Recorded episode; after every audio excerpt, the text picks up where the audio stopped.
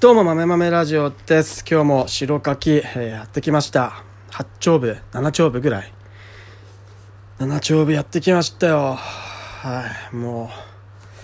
う、うんと、1回目の荒、荒白、あと、荒、荒白、1回目の白柿はだいたい45分ぐらいで、えー水がちょうどいいと、バーッと、結構タプタプに染みていて水が少ないと、まあ、一番いい感じで、ね、爆速で40 45分40分ぐらいで、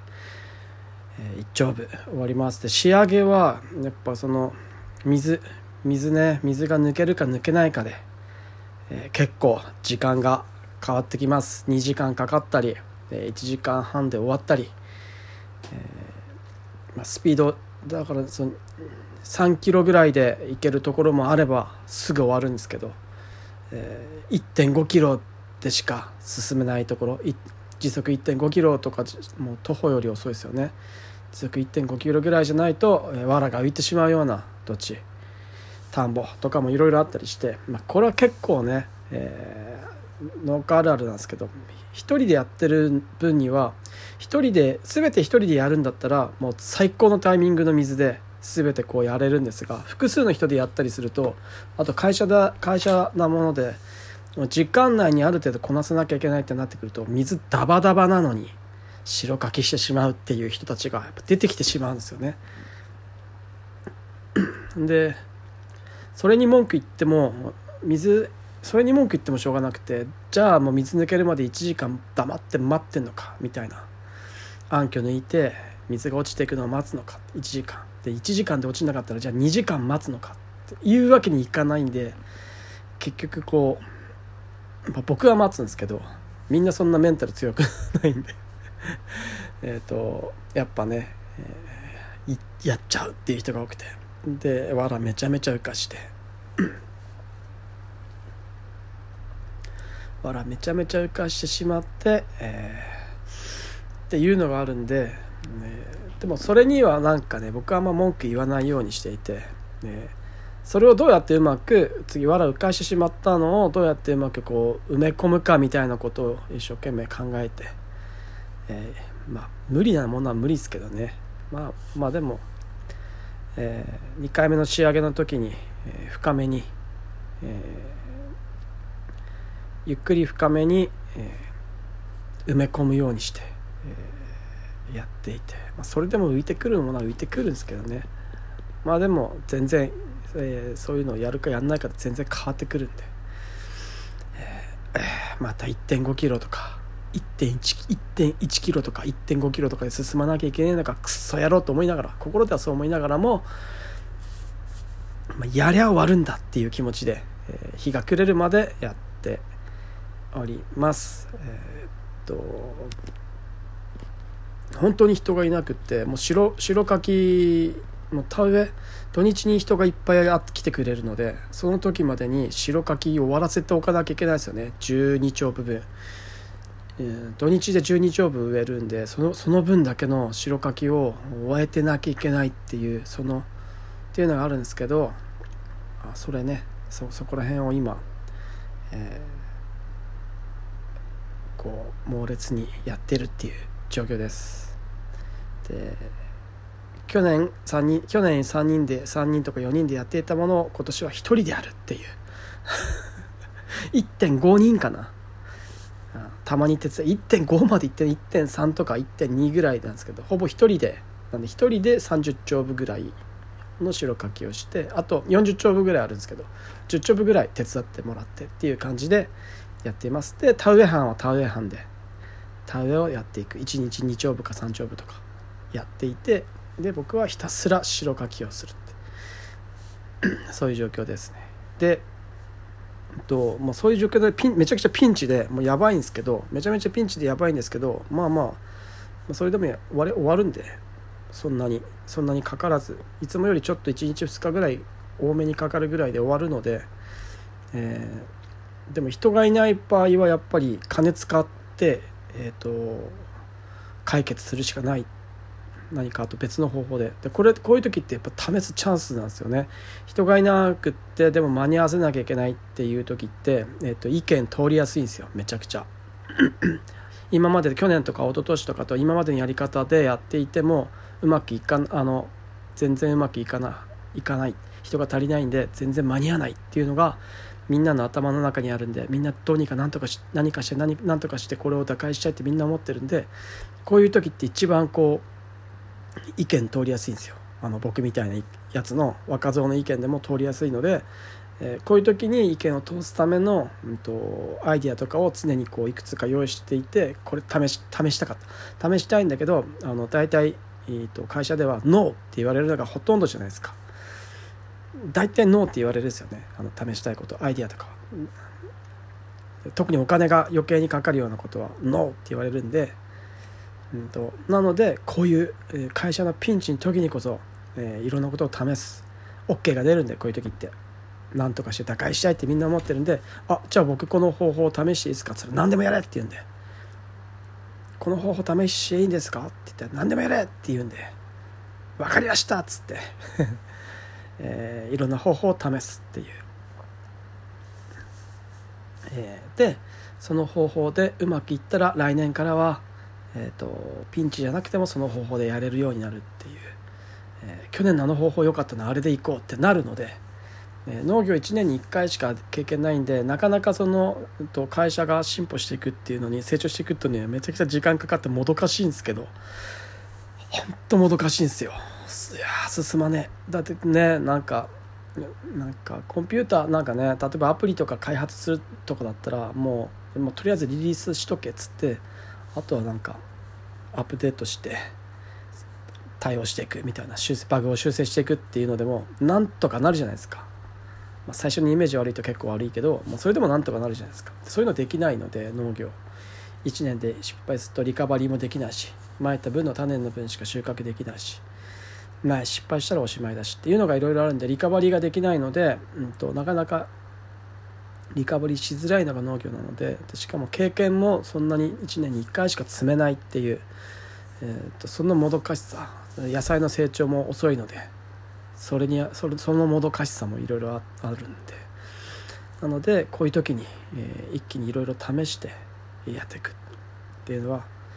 めちゃくちゃ大事かなと思っております。あのうちの白柿のと佐々木のマックスハロー、ま、ササキのマックス代かきマックスなんとかっていうあのめちゃくちゃ速い代かきのローターがあるんですよね。マックスハローかハローがあるんですよね。マックスハローがあってでそれってあの最速5.5キロ時速5.5キロで最速行くんですよ。やったことないです。やったことないですけどね。5.5だともうハンドルぶれすぎてまっすぐ本当にまっすぐな補助でずっとこう水も一定で本当に最高の最高にいい補助だと、うん、5.5キロでいけるんだろうけどなかなか粘土質だとねあのサイド率悪くなっちゃうんで、うんとあと引っかかりとかもあるんでなかなかそんな感じで5.5キロいけないけど4キロいけたりするんで時速4キロとかで、えー、ただ周りの人4キロと走ってる人いないんでなんであんな爆速であいつあのなんだ白かきしてんだみたいな感じに見えますけどいいけるっていう。結構いける。あの気持ち的にはあのなんか綺麗に串でこうなで撫でたようにこうしましまがつく白かきやってる人で多分あれ気持ちいいですよね。ね寝ればね、まあ、寝れば寝りゃなるじゃないですか。そんな綺麗にはいかないけど早くやるとね早くいかないけどと仕事として会社として経営して、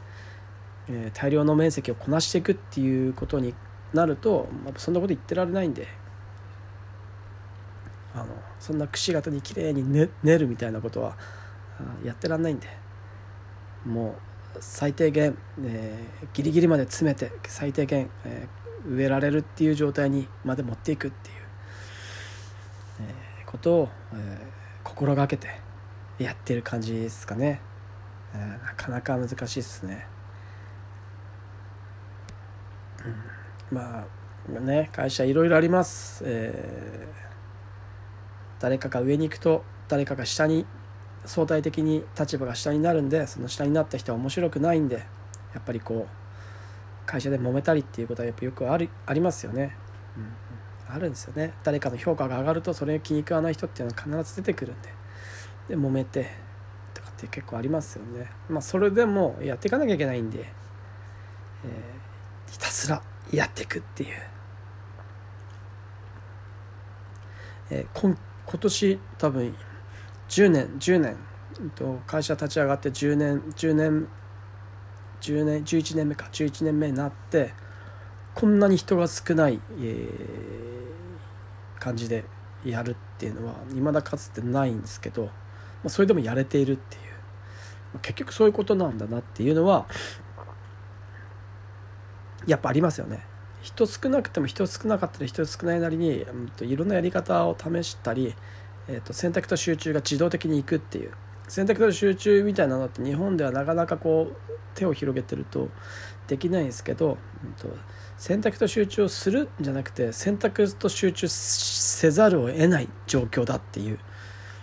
ことですよね。なんかそういう感じでなんか会社ってうまくまとまっていくんじゃないかな。人がいなければいないほどうまくいったりするんじゃないかなと思ったりしています。人がいればいるほど人がいればそれはいいですけど人がいたからうまくいくっていうものではないし。人がいっぱいいすぎると100%を目指したりして、えーと、完成度高高めようと思って 100%, 100%目指して、えー、余計なことをみんなでし始めて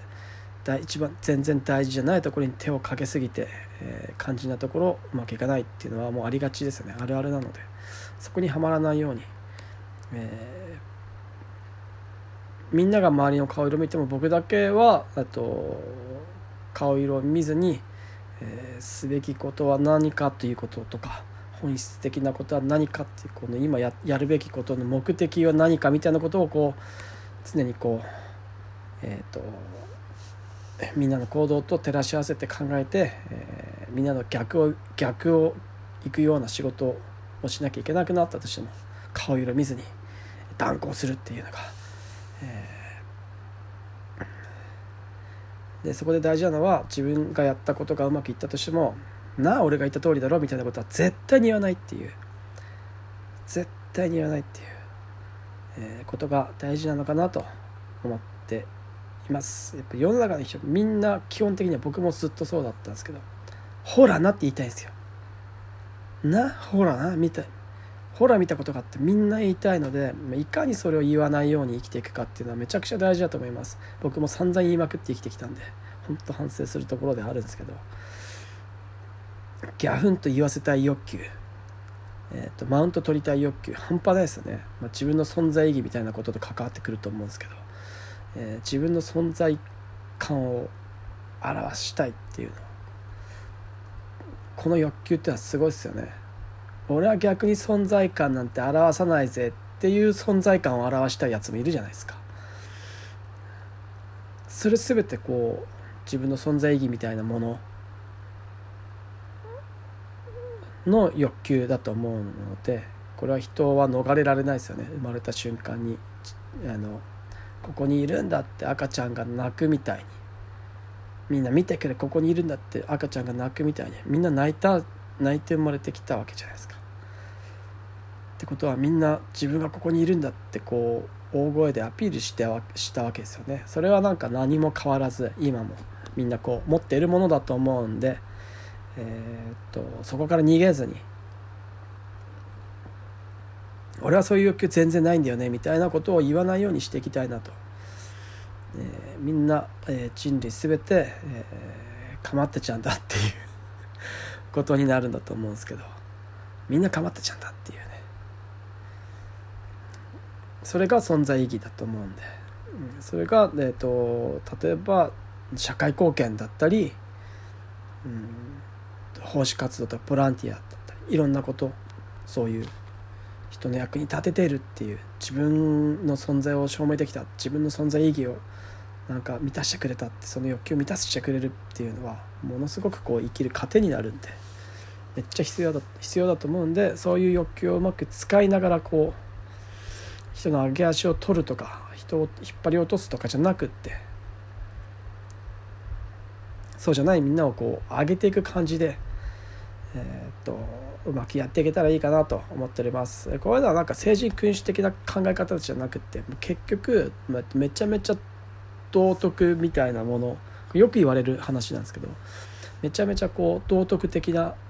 行いをした人の方が長期的に長く、えー、成功するっていうのは。これはでしかも、うんと、ずっと後世まで残るっていうのはこれはもう歴史でなんか分かってることのようなので、えー、鶴ヶ四国行ったところでやったところでもうそんなのはみんなに見透かされちゃうんでひたすら、えーと、道徳的にいくっていうのが結局大事だっていうのは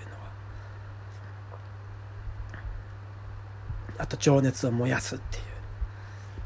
自分がこれが一番たまらねえぜっていうものに全てを注ぐっていうのが、えーと、生きるっていうことなんじゃないかなと。それが金にならなくても。金になるかならないかたった今ただの今のこの現代社会の資本主義に当てはまってるか当てはまってないかだけで何の意味もないって